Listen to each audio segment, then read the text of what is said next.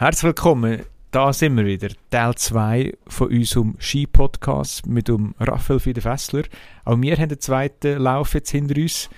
Schier so erfolgreich wie der Marc Odermatt. Was war es nach dem ersten Lauf? Elfte? Zwölfte? Elfte. Und erst wurde unglaublich wieder, also das Rennen und die Dynamik. Wir haben jetzt das Rennen auch müssen schauen. Wir sind jetzt schier eine Woche im Brücklin gewesen, haben uns nicht bewegt, haben jetzt nur... Gewartet, bis die zwei Folgen kommen. Ja, genau, dass wir sich nach einer Woche dürfen so ausstrahlen Und ich hoffe, wir können die Dynamik und den Schwung mitnehmen, und uns der Marc Odermatt gezeigt hat. Und steigen gerade ein mit unserem Gast. Und da gibt es ein Datum, 14.02.2004, Maribor. Was habt ihr an diesem Tag gemacht? 2004. Am 14.02.2004. Haben ihr eine Freundin gehabt? Nein, wie, ah, es war Valentinstag, oder? Ja. Nimm ich mal an, 14. Februar. 2004, wow. Bin ich wahrscheinlich in der Oberstufe gewesen. Bin ich in der Oberstufe gewesen? Wie viel kommt man in die Oberstufe? Wer bist du in der Oberstufe? Hast du überhaupt die Oberstufe gemacht? ja, die habe ich doch geschafft. Nein, also einer an dem Tisch, egal was wir gemacht haben, Omar, egal was du gemacht hast an dem Tag, an dem Tag hat einen geileren Tag noch gehabt. Ja, definitiv. Nicht nur ich, alle. Im Gebäude. Ja. Genau. Raffi, darf ich dich schnell bitten? Das war dein Tag. Gewesen. Im Skisport für mich natürlich, ja. Genau. Ähm, Nachtslalom, Junioren-WM in Maribor, Slowenien. Ähm, dort bin ich mit einer Schülerin, die mir in die Schule gegangen ist, dann, im Skigymnasium in Stams, bin ich am Lift rauf, das weiß ich noch. Und wir das war das letzte Herren-Event. Dann war die WM durch für die Herren. Die Frauen haben am Tag später danach auch einen Nachtslalom gehabt. Und dann sind wir rauf und dann hat sie irgendwie so, also hat sie gesagt, und, wie fühlst du dich und wie geht's und so. Und irgendwie so, ist heute Tag X. Das weiß ich, das ist mir proben. Ich gesagt, ja, werden wir es sehen, ob es heute Tag X ist. Und das war sicher für mich in der Juniorenzeit, definitiv. Offensichtlich Tag X geworden dann. Genau. Du bist ja drin gewesen nach dem ersten Lauf. Magst du dich erinnern, wie viel Rückstand du gehabt hast auf eine Führende? Auf eine Führende, drei, vier Zettel. Drei Zettel, so etwas. Führende. Ich habe viel Vorsprung gehabt auf eine Viert und das hat gleichzeitig bedeutet, dass wenn ich dritt werde, dass ich ins nächste Kader komme, ins B-Kader und das war das Hauptziel von dieser Saison und darum ist für mich klar gewesen, hey, sauberer Lauf, technisch, dann bringst du dich ab und dann bist du sicher dritt und das ist super, dann bist du im B-Kader. Das war eigentlich mein Fokus gewesen. und was noch so ein bisschen mitgeschwungen hat, oder eben niemand mehr von den Schweizer ist mitgeschwungen im zweiten, nur noch ich, also die anderen fünf sind alle rausgefallen. Es sind auch ein paar Namen gewesen, die noch, noch brilliert haben im Weltcup. Der Sandro Villetta zum Beispiel, Patrick Küng, Sturner Slalom stark gewesen. Mein Brüder ist auch rausgefallen. Markus Vogel ist auch noch Weltcup gefahren. Noch. Und ich bin der Einzige noch am Start der Schweizer. Und äh, ja, offensichtlich hat das dann funktioniert mit einem sauberen Lauf, der jetzt nicht im letzten Risiko war. Die ganze WM ist ja dort nicht so erfolgreich bis dort für die Schweiz, oder? Nein, gar nicht. Also allgemein haben wir ja Mühe gehabt in dieser Zeit. Das war ja auch Bormio. gewesen. Es mal einen spannenden Dienstagsclub gegeben, wo, wo es alles auseinandergenommen hat, was im Schweizer Skisport schlecht läuft. Im Jahr darauf Bormio WM 205. Dort ist nicht unbedingt rosig gelaufen für die Schweizer Skifahrer. Und wir haben keine Medaille gehabt. Wir haben den vierten Rang von Patrick Küng im Riesen. Und normal hat es immer einen Champis gegeben, wenn jemand das Podest hatte. Und Mhm. der hätte dann dürfen auch als vierter einen Champis aufmachen. Darf ich noch schnell Klammern aufmachen? Du hast das Bormio jetzt gerade angesprochen. Kannst du noch so ein bisschen zusammenfassen, was dort dann alles schief gelaufen ist, sozusagen? Oh, schief gelaufen. Wir haben einfach äh, Das war die schlechteste WM von der Schweizer ja, Ski-Nation. Also das ist jetzt- AWM, oder? Genau, Elite-WM. Elite-WM, ein Jahr später war ja die. Gewesen. Aber es ist dort mal einfach wir haben nicht so dicht gehabt. Wir haben zum Beispiel im Slalom haben wir ganze drei ähm, Startplätze gehabt im Weltcup, außer bei den Heimrennen immer sechs. Und es haben nur drei Slalomfahrer dürfen äh, in Kitzbühel an Start und die anderen Rennen. Das ist, meine, heutzutage haben wir glaube ich sieben oder acht. Es war extrem schwierig, gewesen, auch können, ein Weltcuprennen zu fahren als Junge, weil die meistens die ersten zwei dazu bringen und die Imboden nicht mehr gesetzt gewesen. Da hat es geheißen, der dritte Platz gehört jetzt mal auch einem, der jetzt zwei, drei Jahre müssen warten Und ich durfte aber gleich in diesem Jahr auch dürfen viermal starten, weil ich einfach wirklich schneller war als, als die meisten. Ich will gleich noch ganz kurz auf den Tag zurückgehen. Gerade zwei Läufe, jetzt nach dem ersten Lauf schon ein gutes Resultat. Du bist in Lauerstellung auf einen Sieg und du sagst auch, du musst eigentlich den Dritt verteidigen, das war eigentlich das Ziel gewesen. Da bist du eigentlich schon fix äh, der im Kader, B-Kader, B-Kader genau, dann gewesen. Jetzt, wie kann man sich das vorstellen? Ich meine, da kommt der 10., da kommt der 9., da kommt der 8., du wartest oben. Was gehen einem für Gedanken durch den Kopf in dem Moment? Oder wie tust du dich auch noch vorbereiten? Ja, also in erster Linie allein. Ich bin jemand, der den Lauf relativ viel durchgegangen ist, der auch sehr genau hat können, hat können aufzeichnen wahrscheinlich auf zwei, drei Tore Unterschied. Andere schauen die Läufe nicht so genau an. Bodi Miller zum Beispiel, der ist in Wengen mal an mir vorbeigeruscht, zu meinem ersten Weltcuprennen. Und ich gedacht, wie, wie wird sich der, der Slalom merken, Wenger? Der hat so viele Übergänge, Arne oder Vertikale. Und die einen merkt sich nur gerade die Richtungswechsel. Ähm, aber der, der, der Lauf ist im Kopf, du wärmst dich auf, dann zumal hat es keine äh, Smartphones in dem, Smartphones gegeben in dem Sinn. Also das ist schon mal weggefallen. Heutzutage können sie auch die Läufe zum Teil mitschauen am Start, oder? Das hast du nicht mehr. Und du wärmst dich auf, bist da oben, wartest eigentlich, also wartest, ja, du hast dein, dein Prozedere, wo du genau weißt, wenn ich als Dritter komme nach dem ersten Lauf, die ersten 30 werden gekehrt, dann muss ich bei der und dieser Nummer langsam mal starten, dann habe ich noch eine Viertelstunde, so dass du nicht oben zu lange rum, rum Aufwärmen stehst, das ist, das, das Mhm. ist meistens nicht so gut. Und zwischendrin, äh, ich, meine Mutter hatte ein Zimmer gehabt, gerade im Zielraum, hat ein Hotel gehabt, und dann bin ich, ich weiss noch, bin dort ins Zimmer und ein bisschen, ja, ich dort ein bisschen allein im Zimmer gewesen und ein bisschen beruhigt, also beruhigt. Sinne, Ja, ich bin nicht ein Typ gewesen, der recht nervös war, sondern das, ja, ich auch dann wirklich nicht irgendwie das Gefühl gehabt, ich gewinne jetzt das Rennen. Das ist wie nicht in meinem Fokus gewesen, sondern hey, dritte Rang ist vorher geil BK, dass ich, ich habe eh schon ein bisschen weitergedacht. Für mich ist das wichtig Mhm. gewesen, oder? Und dort, ähm, aber du hast gesagt, früher hast du die Möglichkeit noch nicht so gehabt. Wenn du die Möglichkeit gehabt hättest, hättest du dann die anderen dann angeschaut, wie, sie- wie sie fahren? Also quasi, oh nein, der ist jetzt sehr gut gefahren, die Vieri, jetzt muss ich noch ein bisschen mehr Gas geben. Oder sagst, hey, schau, egal was passiert, ich mache mein Ding. Ich weiss, ich habe, ich die Fähigkeiten, dass ich kann runterkommen und gut sein oder ich kann das noch toppen so ein bisschen das Vertrauen auf die eigenen Stärken? Oder tut man dann schauen, oh, wie sind die anderen gefahren?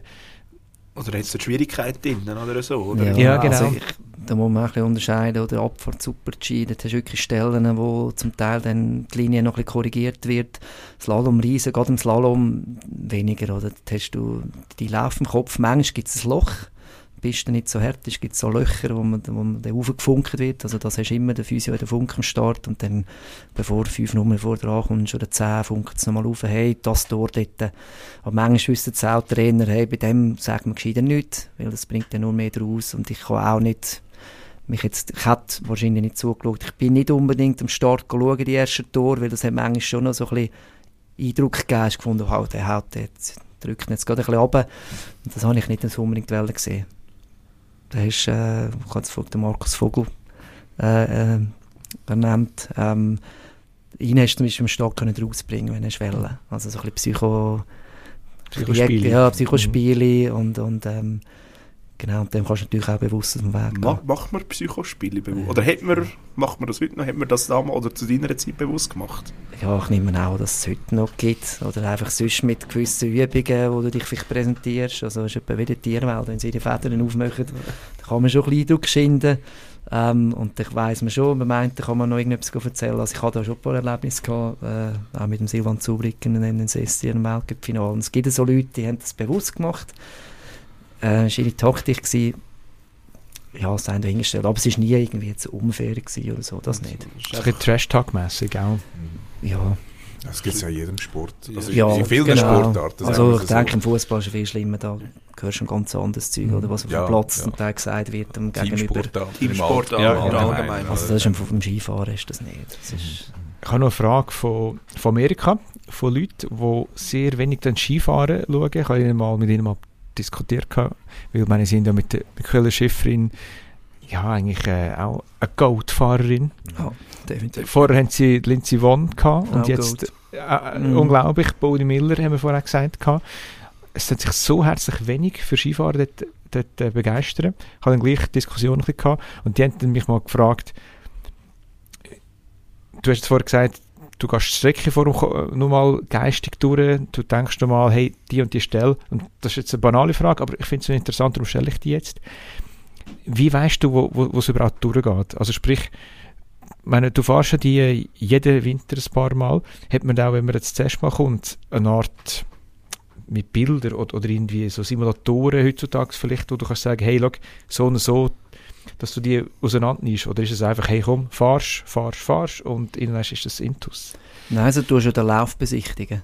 Also auch im Training, wenn wir, wenn, wenn wir trainiert haben, dann gehst du, der Trainer steckt einen Lauf aus und dann gehst du den besichtigen, also rutschst du durch und merkst dir, eben gewisse Übergänge, dreht es mehr, hier ist es steil, hier muss ich, kann ich gerade drauf losfahren, äh, Piste natürlich und so weiter. Und dann gehst du den Lauf meistens bildlich durch, also visualisieren kann man dem Mhm. mal sagen, so Technik. Ist das, also, da kommt mir jetzt wirklich ein Film in Sinn, Cool Runnings. Wie dieser In der im Zimmer innen hockt, nicht in der Bad, im Zimmer innen hockt und die Fotos von der Kurve durchgeht. So, erste Kurve links, zweite Kurve das. Dass es so einfach versinnbildlichst, hey, da muss jetzt da durch, da muss jetzt da durch. Klar hast du kein Foto, oder? Weil Ja, also es ist ja immer frisch ausgesteckt, mehr oder weniger. Genau, oder? also bei der Ja. Lauberhorn und, und, Mhm. und, und Kitzbühel, dort ist ja immer ähnlich, oder? Dort kannst du Ja. sicher dich anders vorbereiten, aber der Slalom wird ja dann so gesteckt, wenn er gesteckt wird. Mhm. Es darf ja auch Der- immer jemand anderes den Slalom Genau, ausstecken, und dann oder? ist ja der erste Lauf und der zweite Lauf steckt wieder jemand anders und dann gehst du dort, du musst immer zweimal gehen besichtigen. Also du hast sehr viel auswendig lernen, bildlich. Wie lange hast du denn Vorbereitungszeit für, für das zu lernen? Wenn er ausgesteckt ist, bis zu dem Punkt, wo du dran kommst, oder wie lange darfst du besichtigen eigentlich? Ja, meistens sind das, glaube ich, drei Viertelstunde gewesen. Und dann war noch Ja. eine Viertelstunde Spazi oder eine halbe Stunde, bis das Rennen angefangen hat. Mhm. Und dann kannst du natürlich auf die Piste gehen, gerade am Anfang, dann hat es noch nicht viele Leute. Ähm, ich bin immer gerade am Anfang gegangen, ich bin meistens sogar zweimal gegangen. Bei Mhm. dem ersten Mal es angeschaut, bin ich auf und dann bin ich ja, nicht, nicht durchgefahren, aber so ein bisschen runtergerutscht nebendran, ich noch ein bisschen mehr das Gefühl hatte, wenn es Ja. gelangt hat, dass im Weltcup geht das nicht, dann Mhm. darfst du nur eines. Aber so bei Fiesrennen ist das eben mal können, dann bist du nochmal verliebt. Ähm, und wenn du mit drinnen gehst, hast du viele äh, Fahrer auf der Piste, siehst du dann natürlich ein bisschen weniger. Ähm, hilft nicht unbedingt. Ist, ist das immer so, dass es am Anfang ein bisschen weniger hat und dann so, Also am also Anfang- nicht so wie beim Formel 1 Qualifying, oder? Dort ist ja auch rausgespüren, wenn drehe ich meine beste Runde und äh, wenn ist der beste Zeitpunkt, um das rauszuholen? Ja, also du gehst ja, dann wartest am Start, bis äh, die Besichtigung ist freigegeben Mhm. und dann kannst du schon am Start ja schon mal die ersten drei Tore, dass, dass noch gerade die ersten drei kannst du ein bisschen vorausgehen und dann Ja. beim fünften Tor also eher allein bist, oder? Mhm. Dann hast du so ein bisschen die, die, die Taktik. Ja. Und die anderen sagen, ich warte, bis die Größten durch sind und gehe erst am Schluss besichtigen. Das muss wahrscheinlich auch jeder selber für sich, wie es ihm am besten geht, oder? Genau. Aber du hast ja vorher ein paar illustre Namen genannt. Gibt es irgendwie Begebenheiten, die du erlebt hast, im positiven, lustigen Sinn, wo du da kannst erzählen mit, mit, mit diesen Skigrössen, die man kennt, ähm, sei es Teamkollegen gewesen, der Schweiz, bei der Schweizer Nazi, oder sonst irgendwie einfach, äh, oder coole wo man sagen, hey, mal, der Typ, der Body Miller oder so, ist cooler Sieg, eben das und das erlebt mit dem oder so, oder ist da, mehrheitlich sind wir vor allem mit den Schweizer unterwegs, also mit dem eigenen Team. Das sind ja du, äh, dem bin ich viel mit dem Sandro Villetta. Du haben Zimmer gewesen, zuerst mit meinem Bruder. Ähm, dort hast du, der Feuz ist dabei gewesen, Köng, Vogel, Gini, Mark. Dann hast äh, 83er sind dann meistens schon, wie die zwei Jahre älter gewesen, sind schon weg gewesen, so. Das Kader höher meistens, so der Albrecht Dani oder der, der Berto Mark, so die Grössen bist mit denen unterwegs gewesen. Manchmal hast du dann am Abend zum Beispiel ein Fußballmatch gemacht, wenn jetzt das Fee oder das Zemaxi bist im Sommer und trainieren bist noch auf dem Platz und hast vielleicht das BKD gegen das AKD gespielt. Wir haben auch schon gegen Güsch gespielt und gegen, gegen Kernen und wir sind ein relativ gutes Team gewesen, Fußball und dann ich, ja, ich muss ehrlich sagen, also, wir sind relativ stark gewesen, äh, wirklich gute Fußballer gewesen und die, die sind jetzt weniger. Da haben wir sie wirklich können auseinandernehmen, eigentlich als Junioren, die Weltcup-Stars im Fußball auseinandernehmen. Und da hast du natürlich auch gesprüchelt und so, dich ein bisschen angezündet. Ähm, mit den Ausländern, also weil ich zu Österreich in die Schule bin, habe ich natürlich viel mit den Österreichern zu tun gehabt. Ähm, aber jetzt nicht per se, ähm, dann jetzt so, du willst irgendeine Anekdote hören, ich merke es. nein, ähm, das ist die, Wahrscheinlich nicht so in die Pfanne hauen, sondern etwas Lustiges. Oder? Genau, nein, das ist eigentlich so die, äh, die. Einsteigerfrage. Also, die, äh, ich sage, die Nachfolgerfrage wäre, wie ist das Verhältnis sonst untereinander? Also, gibt es da auch Rivalitäten, sage jetzt Ja, untereinander, definitiv. untereinander von der Schweizer Oder sind ihr Teamkollegen schon auch? Aber schaut jeder für sich so ein bisschen den Egoismus grösser Ja. oder weiter ausprägt als beispielsweise bei einer Teamsportart? Ich denke, es ist natürlich so ein bisschen typabhängig. Eben da sind wir nicht super erfolgreich gewesen. Und ich habe das Gefühl, die Energie hat sich auch ein bisschen übertragen. Also, und dann hast du so ein bisschen, ja, jetzt bei uns im BK, oder wir haben dann so Phasen gehabt, wo es nicht gelaufen ist. Und dann du noch mehr gegeneinander eher, oder? Und ähm, ich meine, ich bin mit meinem Bruder gross geworden. Ähm, er ist, also ich bin ein Jahr voraus gewesen im, Skiverband sozusagen, aber wir sind dann in der gleichen Trainingsgruppe gewesen, auch im B-Kader, im Europacup-Team. Und äh, das war natürlich sehr speziell gewesen, wenn die Brüder als Gegner, ähm, vor allem wenn dann- es dann gut gelaufen ist, am einen und am anderen nicht, und dann bist du am Abend bist du auf dem Rennen, bist zwei Tage geschwind heim gewesen, Vater hat Freude gehabt, gehen Pizza essen. Und der eine hat den Fuß gemacht unter dem Tisch und der andere hat Freude gehabt, ein super Rennen gemacht, eine gute Punkte geholt hat. Und das ist dann schon nicht immer so einfach gewesen. Und das Gleiche hast du im Team schon auch, aber dort gehst du wieder auseinander und das andere hast du natürlich familienintern auch noch, das ist sicher speziell. Weißt, der der Geheimdienst hat mir gesagt, da gibt es auch zwei, drei Anekdoten, die wir da können erzählen können. Der Geheimdienst. Ja, ich sage jetzt nicht welcher Geheimdienst, aber das war einer. gewesen. Anekdote jetzt spezifisch zu, zu mir und meinem Bruder. Oder, ähm, Ja, vielleicht, oder, oder vielleicht auch zu jemand anderem vom, vom Team, wo, wo man sagen, ja, das war vielleicht gerade die feine Art von dieser Person oder eben gleich etwas Lustiges gewesen. Ja, also, man- es, hat, es hat so, ich habe heute glaub, kurz mal schon erwähnt, es hat, es hat einen oder anderen gegeben, wo man lieber gehabt und weniger lieb und wo eher dann wirklich für sich geschaut haben. Ähm, sie werden es mir verzeihen, oder sonst können sie mir anrufen.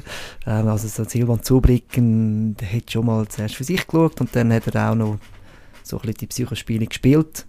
Behaupte ich jetzt, das war meine, meine Wahrnehmung dann zumal. Ähm, du hast einen, einen Bruno Kernen, das habe ich dann nicht aus selber erfahren, aber mir dann gehört, dass der auch so ein bisschen äh, schon ins Zimmer gekommen ist und dann ein Nuss gemückt hat, wo die anderen geschlafen haben und so Geschichten. ja, und, und, und also jetzt vielleicht eine Anekdote im Weltcup-Finale im SCR, wo immer der Junior-Weltmeister fahren plus die ersten 25 in dieser Disziplin. Das ist das letzte Rennen. Ähm, dort ist nur der Zubricker der ersten 25 gewesen und ich als Junior-Weltmeister, also wir zwei Schweizer. Und äh, also ich bin davon ausgegangen, auf der, auf der Hotelliste, dass wir zusammen im Zimmer sind. Der ist aber nicht auftaucht. Und irgendwann war es um Nacht. Gewesen. Dann habe ich gewusst, okay, ich will nicht mit mir im Zimmer sein. In Sadelboden sind wir zusammen im Zimmer gewesen. Anscheinend ja, will er, hätte er lieber allein im Zimmer sein und ich habe das Gefühl, ich bin anständig gewesen dann zumal. ähm, und dann am Tag dort von dem Rennen hat er auch probiert, so ein bisschen, weißt so ein bisschen, ja, bei dem, bist du sicher das Tor und dort, und ich habe genau gewusst, weißt was, das Spiel funktioniert im Fall nicht und dort denke ich mal, ich probiert mich wirklich draus, ja, draus zu bringen, einfach so ein bisschen die Spiele zu spielen, nicht, ich sage nicht böswillig, aber so mit einem, mit einem Hintergedanken. Und ich bin da wirklich sehr schnell gewesen, ähm, einiges schneller als er. Natürlich ist die Pistengeschichte, wo ich da sicher noch darauf zu, äh, zurückkommen ähm, Und dann hat er auch gewusst, hey, ja, ich wollte heute schon der schnellste Schweizer sein. Ähm, und dann macht man vielleicht den Reis zusammen zu so etwas hin. Wie, wie kommt man überhaupt an den Punkt an, wo du jetzt bist? Oder wie startet man so eine Skikarriere, dass man dann schlussendlich bis in den Weltcup führen kommt? Ja, das fängt eigentlich alles an mit dem IO-Animationsrennen. Bis 15, heute meinte ich, ist es bis 16, ein Jahr länger. Es hat ein paar Jahre nach uns gewechselt. Man ist eben ein Jahr länger Junior jetzt. Und dort ist noch ein riesengroßer Nadelöhr. Ähm, bei 15, ich bleibe jetzt bei dieser Zahl, wie es bei uns war, wo das Thema ist, dass du dann vom IO-Kader ins Juniorenkader kommst. Und das ist hier der Zentralschweizer Skiverband, oder Schneesportverband heisst er jetzt, dass man dort ins Juniorenkader den Sprung schafft und der wird ausgesiebert. Und etwa vom Jahrgang 5 dann sind wir die es geschafft haben, ähm, ins Juniorenkader. Und dann kommst du in die Fisserei und dann fährt es eigentlich erst an. Also dann fährt der Rennsport so an. Mhm. Und dann fährt man Fissrennen und dann muss man mit den Punkten runter. Also hat null Punkte und dann, je nachdem, was man verliert auf einen Sieger, gibt es dann so einen Penalty und dann auf den Penalty, je nachdem, was man verliert, kommt man den Punkt über. Und man probiert, die Punkte so tief wie möglich runterzubringen. Und dann ist mit dieser Fisserei drin und dann geht man auch, je nachdem, die Kader auf. Also dann ist die Intrigion Mitte, das ist der Nationale Leistungszentrum, also dort mal das Intrigion Mitte geheissen, ähm, NLZ. Mitte probiert man dort reinzukommen und nachher mit 17 im schnellsten Verfahren kommt man dort Junior-Nazi, jetzt ist es einfach CK, so viel es mir ist. Und dann wird es eben auch interessant, weil dann mal ganz viele Kosten wegfallen. Das ist ein riesen Punkt im Skisport, wo Aber bis dann musst du oder müssen deine Eltern dich... alles zahlen, ja. Dann zahlst du alles. Wir sind das Zweite gewesen, das ist nochmal, äh, ist nochmal doppelt in dem Sinn. Und wenn mal ein Skiverband kommt, ich habe das im Schnellstverfahren geschafft. Also als, als Junior bin ich auf dem, der beste Junior vom, vom Jahrgang schafft es immer, also er gewinnt den Swiss Cup.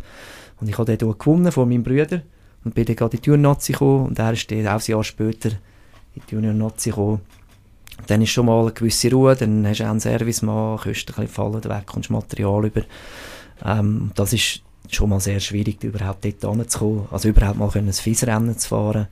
Weil im ersten Jahr darfst du nur 20 fahren und da war es auch so, gewesen, du hast gewisse Anzahl Plätze gehabt. Da hat es geheißen, jetzt dürfen die fahren, die im ersten Jahr nicht 20 können, also alle 84er Jahrgang älter als wir, dürfen vor uns fahren.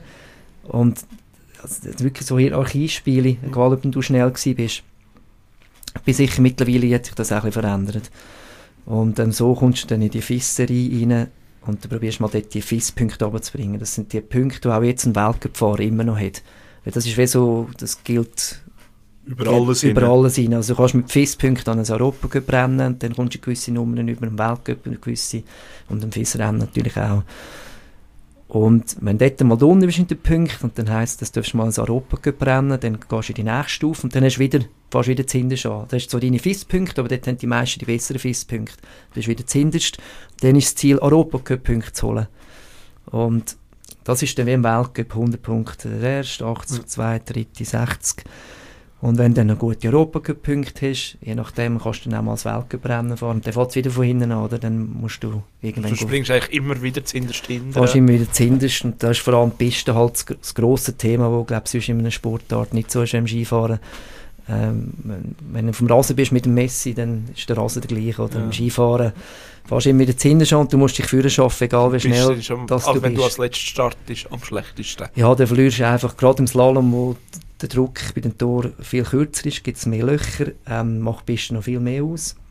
Darum probieren sie immer alles zu verreisen. Oder jetzt haben wir, äh, haben wir gesehen, Schladming probiert sie mit Balken zu präparieren, dass alles easig ist, dass auch das 50 noch vielleicht in die ersten 30 rein mag. Und so dann auch vielleicht mal zu Weltcup-Punkten kommt. Und dann, äh, ja, dann hast du mal Weltcup-Punkte, wenn es gut läuft ein, zwei Punkte lang noch nicht, dass du in den ersten 30 bist, weil der 30 hat vielleicht 30 Punkte. Also musst du zuerst Du einmal musst überhaupt so viel so, holen. und dann bist du vielleicht mal dann 25 in einem Jahr. Und dann musst du nächstes natürlich wieder, wieder mit diesen Punkten arbeiten. Also dort vorher zählen nur die Weltcup-Punkte. Und nach dem 30 zählen, die- zählen die FIS-Punkte Ja. wieder die Startreihenfolge. Es ist sehr, sehr komplex und kompliziert. Auch mit dem Penalty. Weil im Weltcup, der Erste, der das Weltcup-Rennen gewinnt, macht null FIS-Punkte. Ja. Und du, wenn dann du, also dort im Weltcup bekommen wir eh nur die ersten 30 Punkte über, dann kommst du sowieso, wenn du ersten 30 bist, einen Punkt über, oder eben mehr. Ähm, Im Europacup gibt es einen Penalty, dort, hast du, dort kommt der erste 6 Punkte, 5 Punkte über. Mhm. Und je nachdem, wie viel du auf den verlierst, ähm, Tut sich das so- tut sich das weh summieren. Und dort startest du dann ab 30 startest nach FIS-Punkten. Also die ersten 30 im Europacup starten nach Europacup-Punkten und ab dem 30, also das 31 startet dann nach FIS-Punkten. Und im FIS-Rennen sowieso nur FIS-Punkte, dort nützt der, der Europacup und Weltcup-Punkte nichts. Ich glaube, es kommt niemand mehr raus. also, Also, wenn wir etwas aufzeichnen. Ja, wenn wir über Skispringen reden. ist wahrscheinlich auch mit FIS-Punkten unten durch, Aber glaube ich, ich muss vielleicht, also als, als also es auch wirklich fair ist, ich meine, jeder muss den Weg machen und die Startnummern, sich für schaffen, die Startnummern, ähm, dass er dann auch mal vielleicht 7 hat. Ähm, das ist die erste Startgruppe, 8 bis 15 ist die zweite. Und das macht zum Teil schon etwas aus. Also zum Teil hast du mit dem 8, 9 schon fast keine Chance mehr, gleich schnell zu fahren wie das Eis. Heutzutage wirklich eben gut, weil es immer mit Eis präpariert wird, wenn es Bedingungen zulassen. Und jetzt dort im Sestier im Weltcup, äh, Final, bin ich nach dem ersten 19 gewesen. Ich habe irgendwie 1,7 auf dem Dach gehabt, vom Beni Reich, glaube ich. Und im zweiten Lauf habe ich aufgeholt, weil ich dann noch das 5 hatte und bin ich halt das 25 und das 24. Und dort habe ich den zweiten aufgeholt. Einfach weil ich auch die bessere Piste Besser. hatte. Und, ähm, starten. ich sage jetzt, wenn ich dort können, in den ersten sieben starten, wäre ich wahrscheinlich irgendwo dort vorne gewesen. Also natürlich, das würde ja jedem auch so, je Ja. nachdem so gehen. Und dort musst du einfach führen schaffen. Und dort braucht es vor allem, was mega wichtig ist im Slalom, halt äh, ähm, Konstant. Konstanz. Im Slalom bist du einfach mega schnell draussen. Ja. Und wenn du zwei, drei Mal rausgehst, Dann wieder die hinten an. Ja, dann gehst du vielleicht wieder aus aus 30 und dann, das macht es im ja Slalom der- recht schwierig. So als Beispiel, der komplex. Ramon Zenhäuser hat das letztes Jahr gehabt, oder vorletztes Jahr, weil er rausgekommen, also aus denen rausgekommen ist, aus Verletzung ist, aber gleich gefahren hat, aber er hat nicht seine Top-Leistungen können abprüfen. Und letzte Saison, Ende Saison, er hat ab Mitte Saison zu den besten Fahrern gehört, oder Anfang Saison. Aber er hat die ersten drei, vier Rennen müssen, wie eben die Startnummer halbieren, halbieren, dass er führen kommt. Er wäre jedes Mal so schnell gewesen wie die Vorderste, oder noch schneller.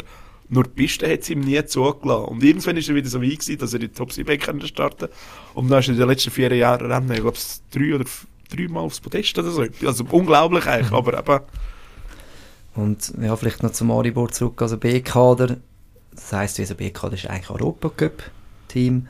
A-Kader Nazi, A-Kader bist du, wenn du in der Weltrangliste in den ersten 30 bist und Nazi in den ersten 15.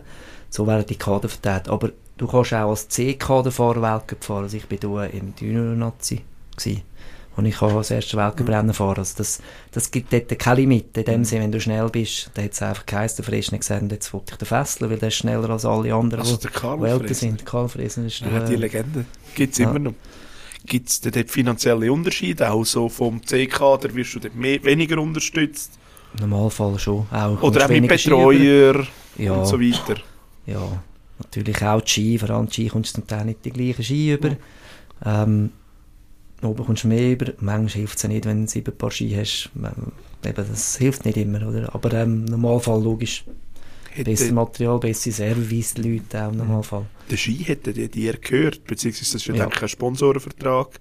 Ja, da haben wir äh, wirklich einen Sponsorvertrag gehabt mit Fischer. Das war meine erfolgreichste Zeit dann zumal.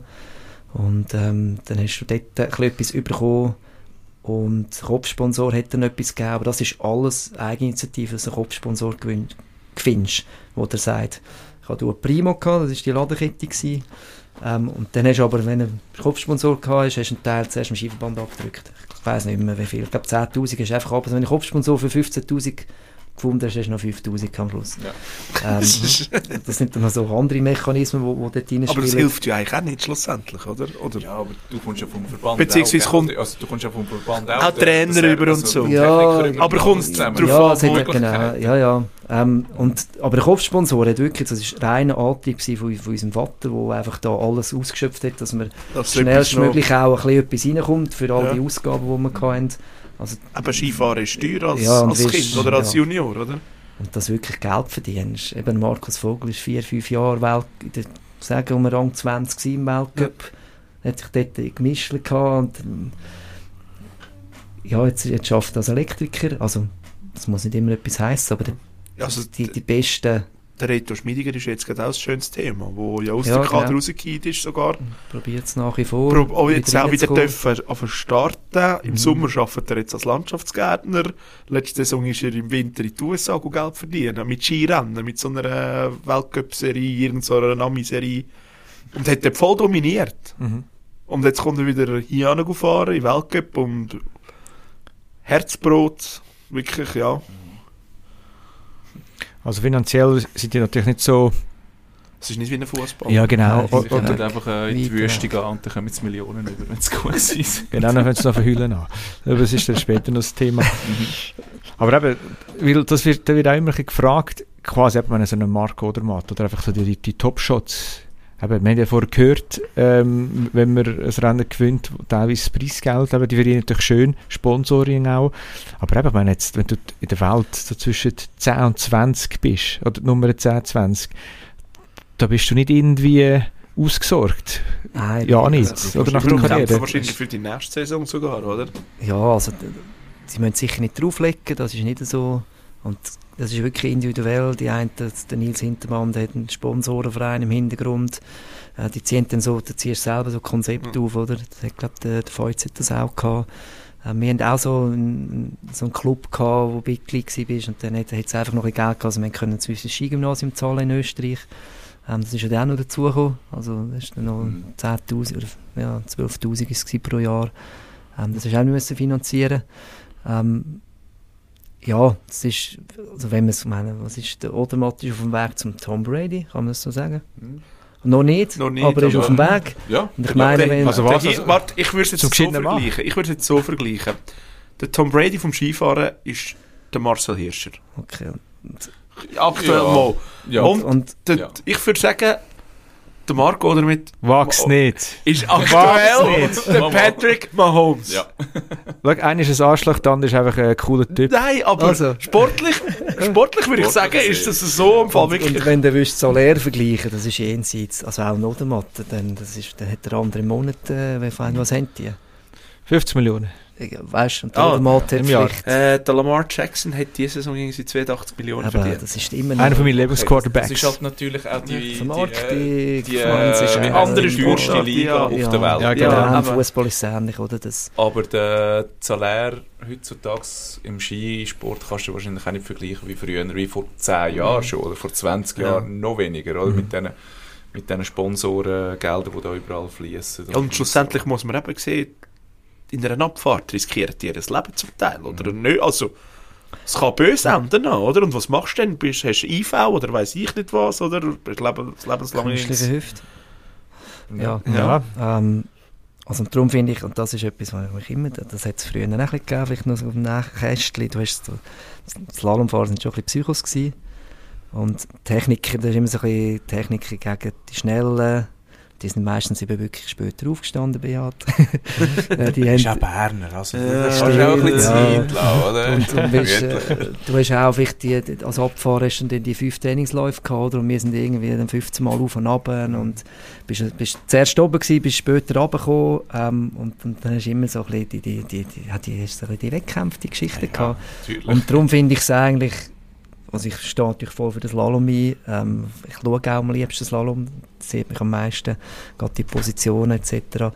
Und fände ich einfach nur fair, dass ein Slalom-Sieg überall genau gleich viel geht wie ein, wie eine Abfahrt. Das ist so meine, meine Wahrnehmung, so würde ich handhaben.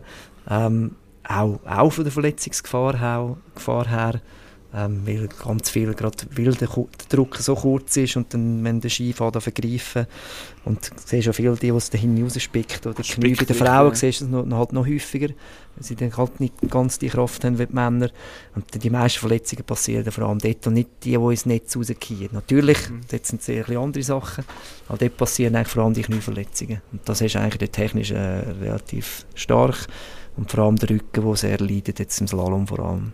Da hast ganz viel, also die meisten Slalomfahrer haben Mühe noch mit dem Rücken. Also, du hast ja auch, was hast du, künstliche Hüftgelenke drinnen, oder? Links eins, ja, Links. Ja eben mit, mit 19 dreimal die linke Hüfte und noch mit 23 Bandscheiben und dann vor vier, fünf Jahren nochmal rechts zweimal und links eine künstliche. Hat mit dem Skifahren Nu- auch zu Nutzt dem Skifahren so ab, ich sage, also für mich sind immer so die, die so, so viel trainieren oder immer so top im ist für mich Skifahren, oder wenn man die sieht, die sind extrem in Form immer, oder? Das sind Riesenmaschinen. Ja, ich glaube, also du hast auch noch die äußerlichen Witterungen, die irgendwo auch nagen an der Energie, oder? Das hast du auch noch. Und der Aufwand ist einfach schon brutal. Also wenn, also ein Beispiel, in Zermatt, wenn wir trainiert haben im Gletscher im Sommer, dann bist du um halb sechs auf die Bahn, und um sieben bist du etwa äh, da oben gewesen, auf 3'500 und hast du dort fünf Stunden trainiert, auf, auf, ja, auf 3'500 und dann bist du runter, dann äh, bist du um zwei im Hotel gewesen, also bist du eigentlich zuerst mal richtig kaputt. Und dann hast du noch eine Kunde gehabt, Video geschaut und bist ins Bett und das dann halt auf 1800, dann bist du wieder auf 3,5 rauf und dann sechs Tage hintereinander und dann bin ich zum FCZ gekommen und habe gesehen, was die Fußballer machen. Da dachte ich so, heilige, äh, ich sage das Wort nicht. Da dachte ich, okay, ja, und das natürlich zehrt das im Körper. Aber vielleicht ganz kurz, die, ich nicht kenne, oder deine Karriere. Aber wir haben ja gesagt, Weltmeister auf Juniorenstufe. Und dann ist eigentlich schon die Verletzung gekommen. Also, oder, oder, oder hast du das schon gespürt dann? Oder ist es dann einfach dann schlimmer geworden? Ich meine, das ist auch der Grund gewesen, warum es schlussendlich halt leider nicht geklappt hat. Mit, äh, ja, mit, mit dem, als, als erwachsene Person. Ja, also ich kann, ich glaube, ich bin nicht ein ein normales Beispiel. Also, ich glaube, nicht viele haben mit 36 künstliche Hüfte. Jetzt also nicht, dass man das Gefühl hat, ah, dann Skifahren geht so schlecht. Es gibt extreme Beispiele. Also, Mhm. ich glaube, Vivica Kostelic, denen sind seine Knie geht sicher auch nicht gut. Ähm, aber äh, bei mir ist wirklich mit zu früh angefangen. Mit 13, 14 hatte ich schon Knieprobleme, gehabt, aber anscheinend von der Hüfte aus. Dann bin ich auf Österreich, als Skigymnasium, und dort äh, habe ich im ersten Jahr keine Sprünge und nichts machen, weil ich mit dem Rücken Probleme hatte. Und das ist eigentlich Slalom der Tod, weil das Slalom muss schnellkräftig sein, dann solltest du eigentlich Sprünge so trainieren. Irgendwie bin ich dann gleich noch einigermaßen schnellkräftig geworden, so dass ich im Slalom schnell bin. Und dann, dann ist der Rücken immer das Thema gewesen. Also ohne Rückenweh fahren ist, ist fast, also für mich ist fast normal dass der Rücken zwickt. Ähm, Im Nachhinein finde ich auch, das ist eigentlich verrückt, wenn ich das anschaue. Mhm. Das ist überhaupt nicht normal. Ähm, und dann sind die Hüfte gekommen, die dann den Riegel geschoben haben. Wirklich gerade also nach dem super Jahr, mit 18 ich konnte debütieren im Weltcup und Junior Weltmeister. Und das Jahr darauf, nach einem Monat, ist echt die Verletzung gekommen. Dann da habe ich gewusst, etwas in der Hüfte stimmt nicht, da ist das Labrum kaputt gewesen. Da haben wir einfach nochmal gesagt, wir probieren den Junior-Weltmeistertitel zu verteidigen. Also mit der Saison wie eigentlich abgebrochen schon im, im, im Dezember, Mitte Dezember oder Ende. Und die WM war irgendwie einen Monat später gewesen und bis dahin dann einfach irgendwie geschaut, dass es mit der Hüfte geht, noch gespritzt und einfach noch die Junior-WM gegangen und das Gefühl gehabt, ja, es funktioniert dann noch einmal. Und ich bin aber tatsächlich auf, auf Podiumkurs im ersten Lauf, bin gerade ein vor dem Ziel rausgekommen und dann hat mir die Saison ganz abgebrochen und dann habe ich die Hüfte operiert und ein halbes Jahr später nochmal, ein Jahr ausgesetzt, nochmal zurückkommen und das ist dann nicht mehr gegangen. Also es ist eigentlich mit dieser super Saison ist dann auch schon fertig die Karriere. Das ist schon noch, ja. Ist auch mental, also nicht einfach zu verkraften, oder? Du hast im Prinzip, du siehst, das Tor ist offen, in die, ja, in, in, mit, mit, der- mit der Elite von der Welt zu Du hast bestehen. schon Schritt drinnen gemacht wahrscheinlich. ja, also ja, ja, genau. weißt du, in Trainings hast du von Kranz Kagor am vierten Weltcup, am dritten, wo ich halt dürfen fahren, haben wir trainiert mit, mit den Deutschen, mit dem Alois Vogel, mit dem Felix Neureuter. Der Vogel ist der erste gewesen im Slalom, eigentlich. Der Silvan hat mit trainiert, Zubricken, der Imboden, Urs. Da bin ich immer mit dem, mit dem Neureuter zusammen Bestzeit gefahren in, in diesen Trainings. Und dann, dann weisst du, hey, du bist, bist einfach wirklich schnell, du bist da, also wenn, ja, wenn du ein bisschen magst reinfahren mal, dann schaffst du nächstes Jahr, vielleicht kommst du mal in die 30 rein und ja, aber ähm, genau, das hätte dann äh, nicht, nicht wollen, nicht sollen. Genau, das ist anders als in einer U19-Spielerin wie im Fußball, die halt einfach mal beim FC Luzern shootet und meine, das ist die Profikarriere eigentlich noch, noch weit entfernt. Aber bei dir eben, ich sage ja, du hast mit einem Bein drinnen gewesen und eigentlich schon das andere Bein auch schon bewegt und dann ja, ist die Geschichte mit, mit der Verletzung. Das ist äh, nicht einfach zu verkraften, denke ich auch. Also mental halt vor allem zuerst und nachher körperlich vielleicht auch miteinander, dass es gerade gekommen ist oder irgendwie Ja, nacheinander. Es ist, ähm, ja ich glaube, die mental-emotionale Geschichte ist ein riesen Thema oder, im, im, Skisport. Das ist ja dann auch aufgekommen, das Mentaltraining. Ähm, wir haben, nicht, im, Umfeld, haben, wir- Im Umfeld haben wir das nicht gehabt. In dem Sinn, also man hat sehr einfach, man hat das wie weggesteckt. Der, der wird sich abgelenkt. Das ist einfach weiter, okay, hör ich halt auf Skifahren, was mache ich jetzt? Probiere irgendeinen Beruf zu finden, ein Studium. Ähm, und dann ist mir gucken Musik. Hast du dann, Du- der also, Du hast ja vorher gesagt, du hast Therapie. Du hast ein Skigymnasium gemacht, das ist eine Sportschule auch, oder? Sportschule Aber- Engelberg, das ist eigentlich die älteste auf, glaube auf der Welt. Ich würde jetzt auch mal behaupten, dass es immer nach wie vor die beste ist. Also du hast, vor allem die Skispringen sind auch, Ja. bis auf Schliernzell kommen eigentlich alles Stamms, kombinieren auch, die Alpinen, Snowboard, hast du noch gehabt, jetzt hast du auch Freestyle-Geschichten. Und ähm, dort musst du Aufnahmeprüfung machen, dass, dass, dass du es schaffst. Das kannst du dort hingehen. Albrecht war es, Zubricken, Silvan auch. Ähm, nach mir dann eben die Villetta war auch dort. Mittlerweile ist, ist noch Engelberg aufgekommen und Davos und nachher Taubrick und mittlerweile gehen die Schweizer eigentlich kaum mehr auf Stamms, weil es auch in der Schweiz langsam funktioniert. Es war wirklich ein Wechsel im 2000 auch sind die Carving-Ski gekommen und es hat eine Revolution gegeben im Skisport und dann sind die uns zwei Jahre voraus Aber das ist ja nur ein normaler Schulabschluss, den du dann hast, Das Gymnasium. Das Gymnasium einfach. Ja, also. Handel oder Gymnasium hast du können okay. machen. Ja.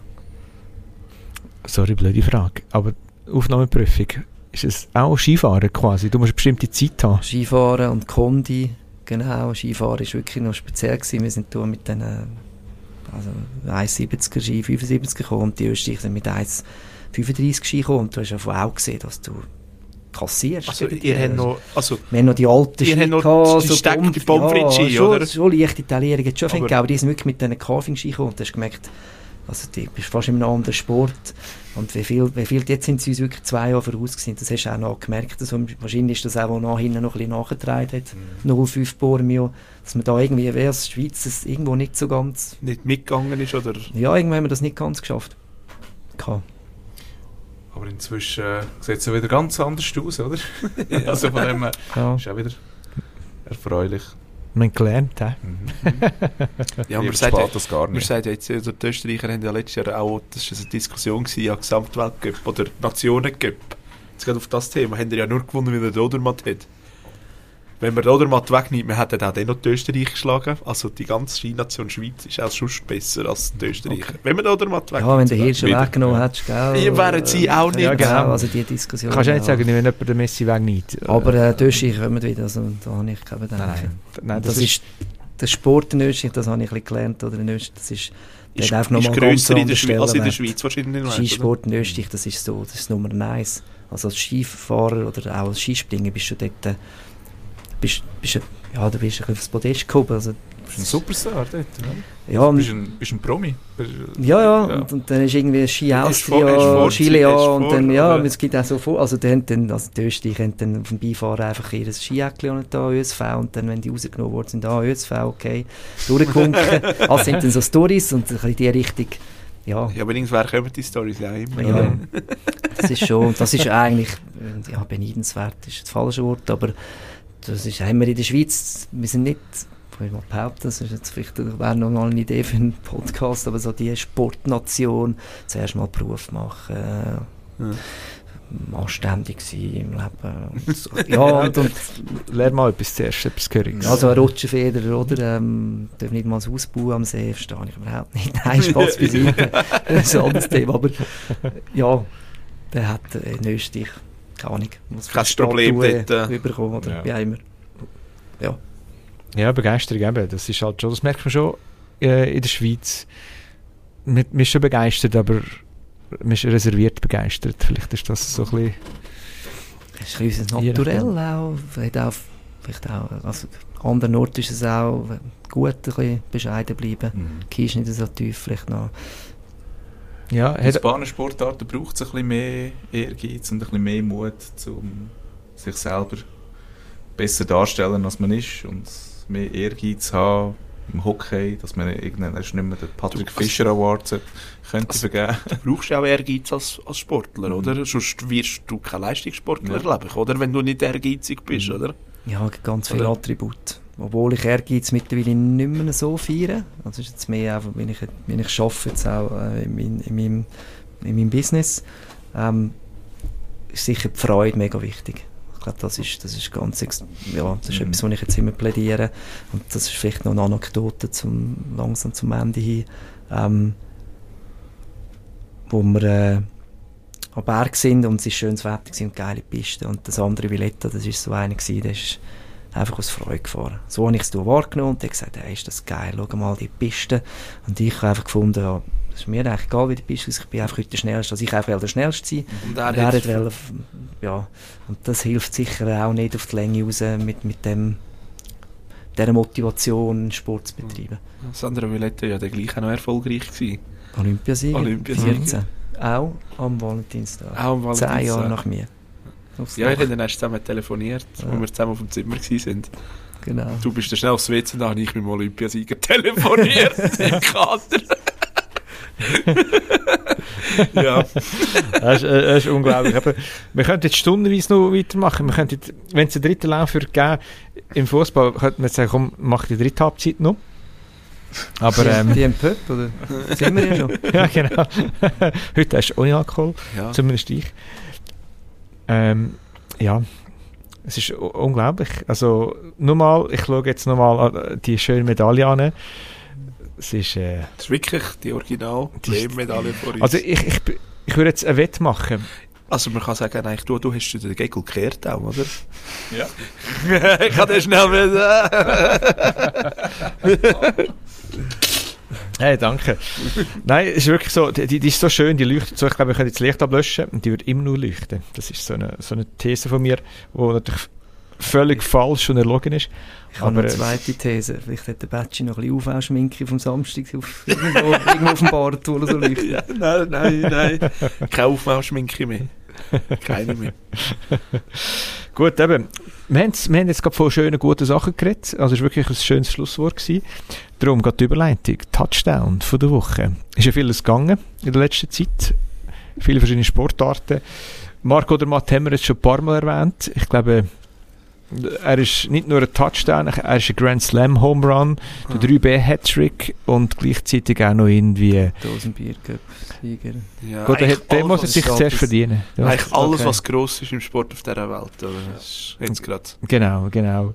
Darum eben frage ich euch in die Runde. Ich, ha, ich bin in Biathlon gegangen, und zwar hat an diesem Wochenende, beziehungsweise wenn ihr das hört, ist da zwei Wochenende seither, hat Lena Gross-Hecki ihren g- ersten Weltcup-Sieg dürfen feiern in Alt Antholz, Altholz, Antholz. Äh, und dann am Sonntag, also zwei Tage später, auch noch gerade den dritten Platz. Ähm, wir haben eine Biathletin wieder, Stark. die kommt. Mhm. Ja. Doch eine Randsportart in der Schweiz gleich. Es hat immer etwa so ein, zwei Athletinnen oder Athleten, je nachdem. Aber mo, das könnte Spass machen. Und dann noch mein zweiter Touchdown ist äh, das einzige Schweizer Radsportprofi-Team, das wir haben. Oder noch haben, leider. Das Team Tudor ist äh, der Giro d'Italia das Jahr gab.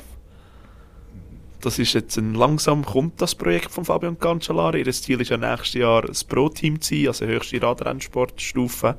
Und dann bist du automatisch eingeladen Tour de France, Giro, Vuelta. darfst du eigentlich alle grossen Rennen fahren. Ah, mega cool. Und werden halt viele Schweiz junge Schweizer dort gefördert. So dass der Schweizer Radsport auch wieder ein bisschen breiter wird. Also, Mhm. Hoffen wir, dass es, dass es kann dass das kommt. Tragen das, das Projekt. Mhm. Also, mein Touchdown von der Woche ist der Luke Littler. Der junge 16-Jährige, der während ähm, Dart äh, WM. während, während der Wo, wo, wo wir nicht auf der Liste hatten. Nein, überhaupt nicht. Und auch nicht als 16-Jähriger. Das ist der 16-Jährige ausgesehen wie 43. ähm, Really? Ja. ja, ähm, der hat jetzt etwas geschafft, wo sein Finalgegner beim Bahrain Masters gewonnen hat, äh, geschafft hat. Und zwar ist er jetzt, jetzt der jüngste, die jüngste Person, die einen Nine-Darter geworfen hat. Das heißt 501 Punkte mit 9 Dartpfeil hat er geschossen und das äh, in einer TV-Aufnahme. Und das hat er im Viertelfinal geschafft, in der Bahrain Masters. Und im Finale hat er den Michael van Gerwen, der ehemalige Weltmeister, Mehrfache Weltmeister. mehrfache Genau. Weltmeister, ähm, hat er noch geschlagen und hat das Masters gewonnen. Also für mich, puh, eigentlich eine, eine, eine, eine gelungene Abwechslung. Ein 16-Jähriger im Ja. Dartsport, der sonst von älteren Herren dominiert wird. genau. Wir- Wirklich cool.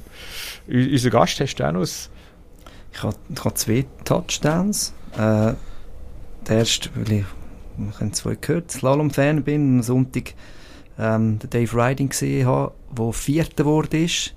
Also es ist der beste, also in dem Alter noch nie jemand im vierten Rang. Eben, es hat, es ist ein bisschen schade, wenn er Dritter geworden Ja. wäre, wäre es noch nie so einen Alter gegeben. Also, Als- man muss sagen, als- er hat ja schon den Rekord für den er ältesten schon, ja, jetzt hat er, ja, im Slalom. ja, er hat ihn schon, aber er hat ihn jetzt noch mal ein Jahr. Noch hast du ein Jahr aufgedrückt. Ja, und, Stimmt, und ja. Ich, ich bin nämlich nachgeschaut, es hat mich Wunder genommen. Der ist ein Jahr jünger als ich. Das ist eben noch spannend, oder? Das ist wirklich, das ist unglaublich. Also gerade im Slalom mit dem Alter noch mitzufahren. Und ich bin schauen, dort, wo, in der, wo ich 2.03.04 in dieser Saison von den FIS-Punkten, die ich dort hatte, da bin ich bei ihm geschaut, er hat 78 Sla- Slalom-Punkte gehabt. Ich hatte äh, 13 gehabt. Ich bin, glaube ich, irgendwie etwas irgendwas 60 auf der Welt gewesen. Er war 1709 auf der Welt gewesen, im Slalom dann zumal. Das ist noch, habe ich noch spannend gefunden, das nachschauen. Die Entwicklung kann schon noch krass sich verändern, oder? Ja, Gott, äh, ja.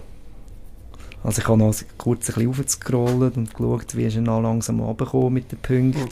Ja, noch spannend. Ich habe noch als zweites, ich habe heute, gestern noch, wenn wir gerade vom Skifahren reden, den ehemaligen FIS, äh, den ehemaligen Swiss-Skidirektor am Telefon gehabt, Adolf Ogi. Und äh, habe ihm, habe ihm angerufen, es geht äh, um, um, um, um, ein, um einen Anlass, den ich organisiere am 28.09. 24. Es hat geheißen, keine Werbung machen. Ähm, und er war gerade auf der Ski, gewesen, vier ab vier. Und dann habe ich gesagt, hey, immer auf der Ski. Ich habe gesagt, ja, ich, habe nicht, die Agenda ich habe nicht so Zeit. Aber wir müssen auch noch Kanten steigen, wir müssen auch noch runter. Und Mhm. so habe ich einfach noch lustig gefunden, es passt noch so in die Runde. Die Runde gebe ich weiter. Genau. Freude herrscht. ja, genau. Freude herrscht. Bei mir ist genau Freude herrscht. Ähm, eine Stadt, die jetzt schon lange keine Freude mehr hatte, schon gar nicht im Footballteam. Detroit Lions. Die sind ja auch recht lange jetzt unten durchgegangen. 32 Jahre sozusagen. Genau, das ist... Ähm, Footballtechnisch. Footballtechnisch. Genau, genau. äh, Aber Hockey reden wir jetzt nicht. Nein. Und die Pistons haben sie, glaube ich, in den Nullerjahren mal den NBA-Titel 90er gewonnen. 90er Ist es doch. nu- 90er gewesen? Bin Dennis, mir- Dennis Rodman noch bei ihnen war. Nein, nein, nein, das ist, das ist später noch gewesen. 80er sogar. Nein, nein, Ende. Ich meine, aber wir können ja nachschauen. Aber anyway, Football haben die wirklich lange nicht mehr zu, zu, das Maus haben sie viel gehabt, aber nicht mehr eigentlich zu feiern. Sie sind das erste Team in der NFL-Geschichte, das 0 und 16 hatte. 0 Sieg in einer Saison 16 Niederlagen. Das erste Team, das hat es noch nie gegeben. Sie sind das erste gewesen. Ja, eben, meine, die haben so Sachen müssen erfahren und jetzt sind sie im NFC Championship Game gegen 49ers, das ist der Halbfinal. Wenn es da noch sollte reüssieren, würde sie Super Bowl kommen. Und das finde ich halt einfach cool. Sie kommen nicht nur in die Playoffs, sondern sie gewinnen sogar zuerst gegen die Rams, dann gegen die Buccaneers und jetzt sind sie unter den besten vier Teams. Und da muss ich sagen, das ist ein bisschen eine Underdog-Story und das mag ich denen gönnen. Ich weiß, wie das Absolut. ist, wenn man Football-Fan ist und einfach das Team weniger erfolgreich ist. Ich weiß, es ja, ist. Ja, ich, ich, ich fühle mit. ich fühle mit mir. Ähm, die letzte Meisterschaft der Pistons war im 2004. Gewesen. Okay. Gut so. Nullerjahre, ja? Mhm. Gut, ja. Gell? Griechenland, Europameister geworden im Fußball. Stimmt, stimmt. Hey, Genau. Was für ein Sportjahr. Genau. Nee, 14.2. 04 Maribor, das ist schon dort ist es abgegangen. Def hockt es aber uns. Wer hat in Griechenland da, in Athen, gewesen. wer hat in Griechenland da einen Olympiasieg für die Schweiz geholt? 2004. Irgendjemand wird wohl einen In geholt haben. Ja.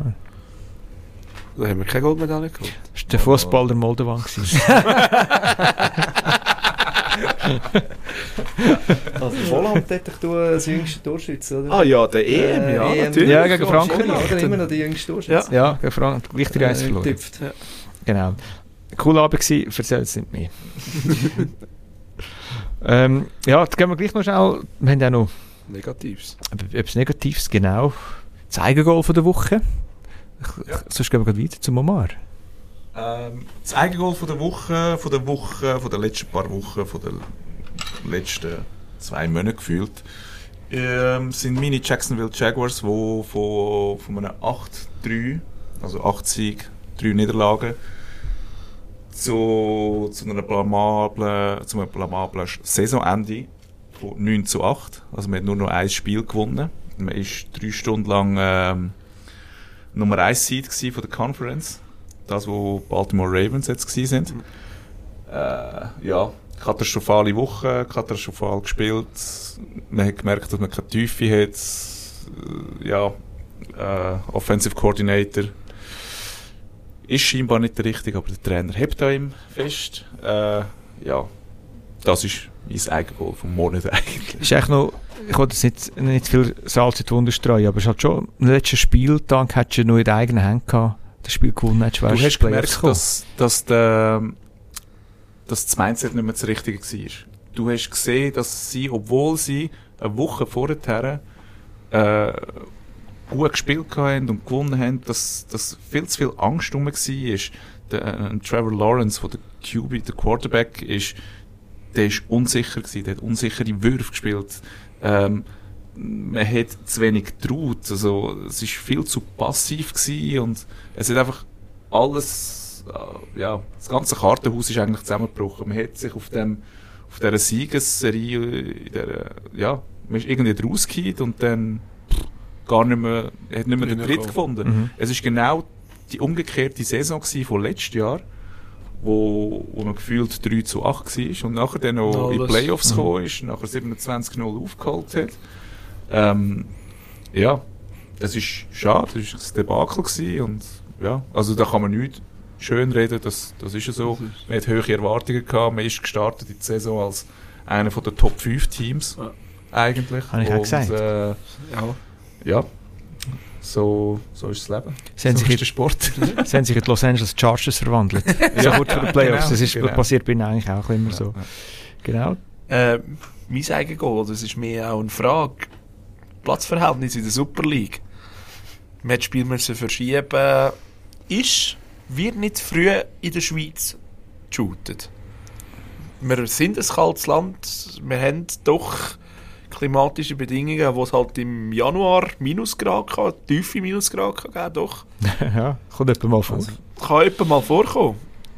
für mich gibt es überhaupt keinen Sinn. Und vor allem auch aus der, aus der Verletzungsanfälligkeit her. Und das sehe ich jetzt selber bei Baden. Also die muskulären Geschichten. Wir haben vor zwei Wochen Schnell zur Erwähnung, du bist Physio beim FC Baden, der in der Challenge League spielt. Oder? Genau. Und wir haben eine Kunststraße, was ja eigentlich gut ist, aber der ist auch gefroren. Wir haben zum Beispiel Mhm. gegen GC gespielt, das ist dann Ja. abgesagt worden. Ja, Weil einfach die Verletzungsanfälligkeit so Mhm. groß ist und du hast ja keinen Stamm, dass die rutschen dann viel mehr und die Muskulatur muss viel mehr heben und schaffen und ja, du hast reihenweise dann Leute, die muskuläre Probleme bekommen, dann ist es auch viel zu kalt. Also ich, ich kann gar nicht mit dem anfangen. Wieso spielen wir nicht irgendwie durch den Sommer? Ja. Oder die Super League ist, oder wieso machen wir halt nicht mehr gut englische haben Woche? Woche, ja, dann hast du Leute, die Hast auch wieder Leute- spielen, dann hast du noch den Das Göpp ist natürlich auch schwieriger, aber Ja. Die Schweizer Liga ist ja gleich eine von der frühesten, die anfängt und das letzte auf. Also irgendwie etwas stimmt ja da nicht. Also irgendetwas ist komisch. Mhm. Ja, Ich habe da gefühlt etwa siebenmal gegeneinander. Das ist Ja. Ja, dann willst du jetzt Kitzbühel schauen oder Fußball. Also, sorry. Ja, genau. Ja. Äh, Die Hockey hättest du ja noch in den, so den kalten Ah, ja, Wintermonaten, ja, stimmt. wo man mal dürfte schauen Ja, aber mal so Gedanken gewesen, einfach um drum. Ja.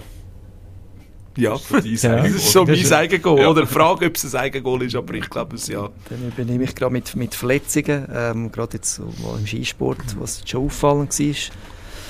Villova, Kilde, ähm, Pantero. Pentyro, Schwarz, Kohler, ähm, Mike Winsauer, kennen Sie den? Güsch. Nicht? Mike Winsauer? Das ist ein, das ist ein Eishockey-Spieler. Nein, es ist ein Fußballtrainer, der will Eishockey spielen und dann Ah, Schlüsselbein ah, oh, gebrochen. ja, stimmt. Ah ja, genau, um FC Baden, oder? Trainingsweekend, ja, das ist Was, wie ist das gegangen? Trainingsweekend, Disziplin Eishockey, erste Disziplin. Trainingsweekend in dem Sinn Teambuilding, nicht Fußball in Davos. Ähm, und Eishockey war Disziplin gewesen und der, hat, der Trainer hat den Schlüsselbein gebrochen. Und man könnte jetzt noch sagen, zum Glück ist es der Trainer, gewesen, nicht der Spieler. Ja, ja. Aber ähm, ja, so eine kleine Anekdote am Rande. Tote, ja, ja, gute Besserung an dieser Stelle. Ja. gute Besserung, Mike. Genau. Ähm, ich bleibe beim Fußball. Also, ja, man kann diskutieren, ob das nur Fußball ist, aber Jordan Henderson ist ja die Wüste gewechselt auf Saudi-Arabien, hat umgerechnet einen Vertrag unterschrieben, der 47 Millionen Dollar pro Jahr garantiert. Also kann man zwei Jahre arbeiten und dann hätte ich dann aufgehört, Fußball zu spielen. Ähm, Irgendwann hat er dann gemerkt, oh, es ist gleich nicht so toll, wenn man meint. Dort, äh, oh ja, vielleicht haben wir die Sachen vermissen, die er in England hat. Der Lebensstandard vielleicht, vielleicht auch, weiß auch nicht, der Regen oder was auch immer. Oh, ich habe eine Familie. ja, vielleicht Familie auch noch genau, die nicht mitgegangen ist. Also, mit anderen Worten, war am Latschen, gewesen, wirklich am Brüllen, nach Sieg gewesen, und ich habe es ja nicht gewusst, nein, man man weiß ja nicht. Ja. Ich meine, mache ich auch, wenn ich gehe, arbeiten, ich schaue ja nicht, dass es ein Arbeitgeber ist. Und vor allem, wenn ich jetzt in ein anderes Land Ja. würde ziehen, ich schaue nicht, was für ein Land es ist, Ja, weil das- es das kann man ja nicht wissen. Das ist ja, wir sind im Jahr 2024, wer wo- weiss ich, was in dem Land da, wie heisst das, Deutschland? We- Weiss ich nicht, weiss ich nicht, was, es- was für eine Sprache, weißt du, ich das wissen?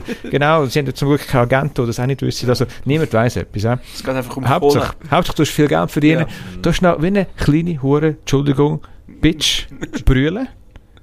Willst Ich sage-? Genau, ich sage, wenn ihr wollt gehen, kein Problem. Ich, ich ja... Söldner, Es, Söldnertum ist okay, voll okay. Ich habe kein Problem, wenn die gehen. Geld abkassiert, ist ihr das Recht, könnt das machen, aber bitte hört auf latschen, wenn ihr das macht. Wenn ihr müsst latschen, dann daheim latschen. Dann, ich will das nicht hören. Und was macht er? Er ist jetzt auf Ajax verreist. Jetzt in der Wintertransferpause. Ja. Jetzt spielt er bei Ajax. Wirklich schlimmer wie ein kleines Kind. Und das, das regt mich halt ein bisschen auf. Ja, die Ja. Thematik Wüsten und Fußball wird nie ein Ende nehmen. Genau, jetzt Aber eben, es wird immer mehr. wird auch nie ein Ende. Ja, Genau. es wird immer. Brüllen tut man am Gütel Ja. Dienstag. Nein, genau. Nein, ich finde einfach, hört auf brüllen, wirklich. Wenn ihr so viel Geld verdient, hört auf brüllen. Da sterben irgendwie alle zwei Sekunden sterben die Kinder, weil sie nichts zu fressen haben. Und, und die weil sie verdienen 47 Millionen. Da muss ich... äh, Das, das ist einfach, finde ich, ein Hohn gegenüber der normalen Bevölkerung und auch der Bevölkerung, die gar nichts hat. Wirklich. Das finde ich ein bisschen schade. Das stimmt, ja. Mürg vor Präsident. Ja. Ja, du. Da haben Das ist- Woche. genau.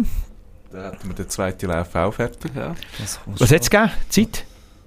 Also der zweite Lauf sind wir Bestzeit? Was haben wir, noch? haben wir einen Ausblick? ja, wir können schon einen Ausblick machen. Ja. Aber Ja. zuerst mal die Zeit. Ja, Oh. Wir sind jetzt da bei 1.00. Ich glaube, das ist noch Okay. früh. Ja, die das ist- Bestzeit. das- Ja, ja, Bestzeit Bestzeit. lang. Ja. Seit langem wieder mal Bestzeit. Aber nur wenn wir zwei Läufe machen. Ja. Genau. Und ich zähle nicht...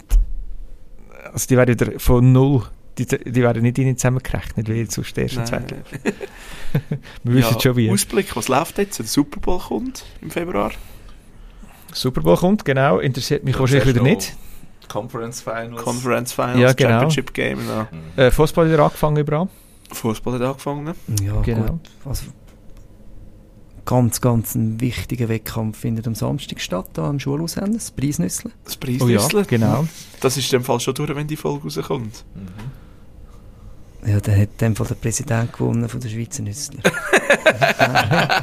Wieder mal. Oder ja, gut, Ziebach in dem Fall nicht. Ja, Ja, je Ziebach nachdem. eher Ziebach nicht. vielleicht Aber wo nicht. ist, wo ist da Schwei- äh, Ziebach ist es, gell? Ja. Ja, Gut, ja, dann ist der Sieg noch nicht so garantiert. ja, Ja. das ist er nicht, hast recht. Ja, Genau. was kommt noch? Wenn Ja. wir schon verraten, über wer wir als nächstes, die nächste Folge, wir haben dann wieder einen Gast. Wir haben auch dabei, Gast, ja. EHC sieben Spieler. Ja. Die dann jetzt auch, jetzt kommt gleich die heiße Phase, Playoffs fangen jetzt den Ball da.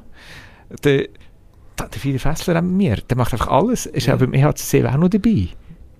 Ja, ein paar Matches habe ich betreut. Jetzt nächsten Mittwoch bin ich auch dabei im Match. Es sind nur Genau. noch fünf Spiele. Es sind nur noch fünf Mhm. Spiele, vor allem drei jetzt gerade, oder? Mhm. Zwei. Und am Genau. Eschele Mittwoch, ich glaube, ist das der letzte? Ich am Eschele Mittwoch habe ich Ja. auch noch. Ich glaube, das ist der letzte. 14.2. Valentinstag. Oh! Dienstag. Ah, der Kreis- Also, das, das ist heute in dieser Folge? Hey, und noch etwas. Am, am, am Valentinstag vor 20 Jahren. Ei, ja. Ha? Oh ja, verreckt. Ja. Okay. Ja. Wenn das nicht kein gutes Omen ist, dann weiß ich auch nicht mehr weiter. Gaspreis Nüssel am Samstag. Du sollst einfach alles machen. ja, es ist eine richtig schöne Zeit wieder für, für Sportfans. Jetzt wieder. Also jetzt haben wir noch mehr.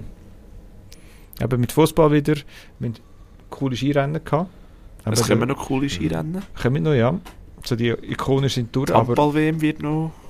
Ist Halbfinal, Final. Jetzt auch schon gleich. Oder schon durch wahrscheinlich, wenn wir die Folge ausstrahlen. Was hat Angola gegen Burkina Faso gemacht? ja, Afrika Cup ist auch noch. Afrika Cup. Genau, Elfenbeinküste können dort rausgehen. Die sind der Host, sie tun es organisieren. Hat natürlich extreme Oh, ist. Schlappen. Oh ja. Sie sind jetzt dritt und dann kommen die besten drei, vier Dritte weiter. Und Ja. ich glaube, es sind nicht alle Gruppen gespielt. Ja. Asienmeisterschaft. Ist auch noch, Asienmeisterschaft. Wolltest du noch erzählen, wer dort gerade gegen wer spielt? Also heute sind, äh, sehe ich gerade Iran gegen Vereinigte Arabische Emirate, Hongkong gegen Palästina, ähm, Australien, Usbekistan, Syrien gegen Indien. Absolute Fußballklassiker. Gell? Das klingt wie so Schweiz gegen Ungarn. Von, so von der, Aserbaidschan. Ja. Ja gut, ey, an Leider dieser Stelle. verlieren sie dann noch. 1-0 schmachen. Ja. Danke dir, Fide. Jude gewesen, glaube ich. Äh, irgendwie. ja, Danke dir, dass du dir zweimal Zeit genommen hast. Oder einfach schon zum dritten Mal. Oder jetzt zum dritten Mal sozusagen, ja. Ich kann es danken. Genau, Ist, herzlichen äh, Dank. Also, wir hätten können stundenweise noch weiterhocken. Meine zwei wir, Kollegen. sind, wir sind eine Woche hier geguckt, das ist schon vergessen. Stunden, Wochen, weißt Raum und Zeit hat drin keine Bedeutung mehr in dem Raum. Eben kein Raum in dem. Aha, in der Fünfte Dimension. Genau, genau. Es ist einfach schön mit euch. Ihr, ihr seht, ich vergesse alles. Ja. Und das ist einfach, das ist das grösste Kompliment, das der Fide heute gesagt hat. wenn man rundum nicht mehr spürt, nicht mehr wahrnimmt, dann weiss man, man ist wirklich so. Dann siehst du, gerade schon den Laptop abgetatscht, habe ich auch nicht mehr gemerkt. Flow. Das stimmt, das ist mit dem Flow, genau. Und das definitiv wir vier Teufelskerlis. Sind das Danke euch. gewesen? Ich kann es danken. Dann packen wir Äh, zusammen. Wir geben das alles an unserem Servicemann. Der soll uns Ja. da zu, zu der nächsten Piste bringen. Ja. Und dann äh, ja, sehen wir sich wieder im Starthäuschen. Ja, Genau, danke vielmals. Danke. danke. Ja, liket und folgt uns. Wir sind auf Instagram. Hören dann uns auf Spotify, auf Deezer, auf Apple Podcasts, auf Podigy und noch weitere Plattformen. Ähm, swipet uns bei Tinder nach rechts. Erzählt euch eine Affäre von uns. Auf jeden Fall, macht's gut. Also. Tschüss miteinander. Ciao. Tschüss.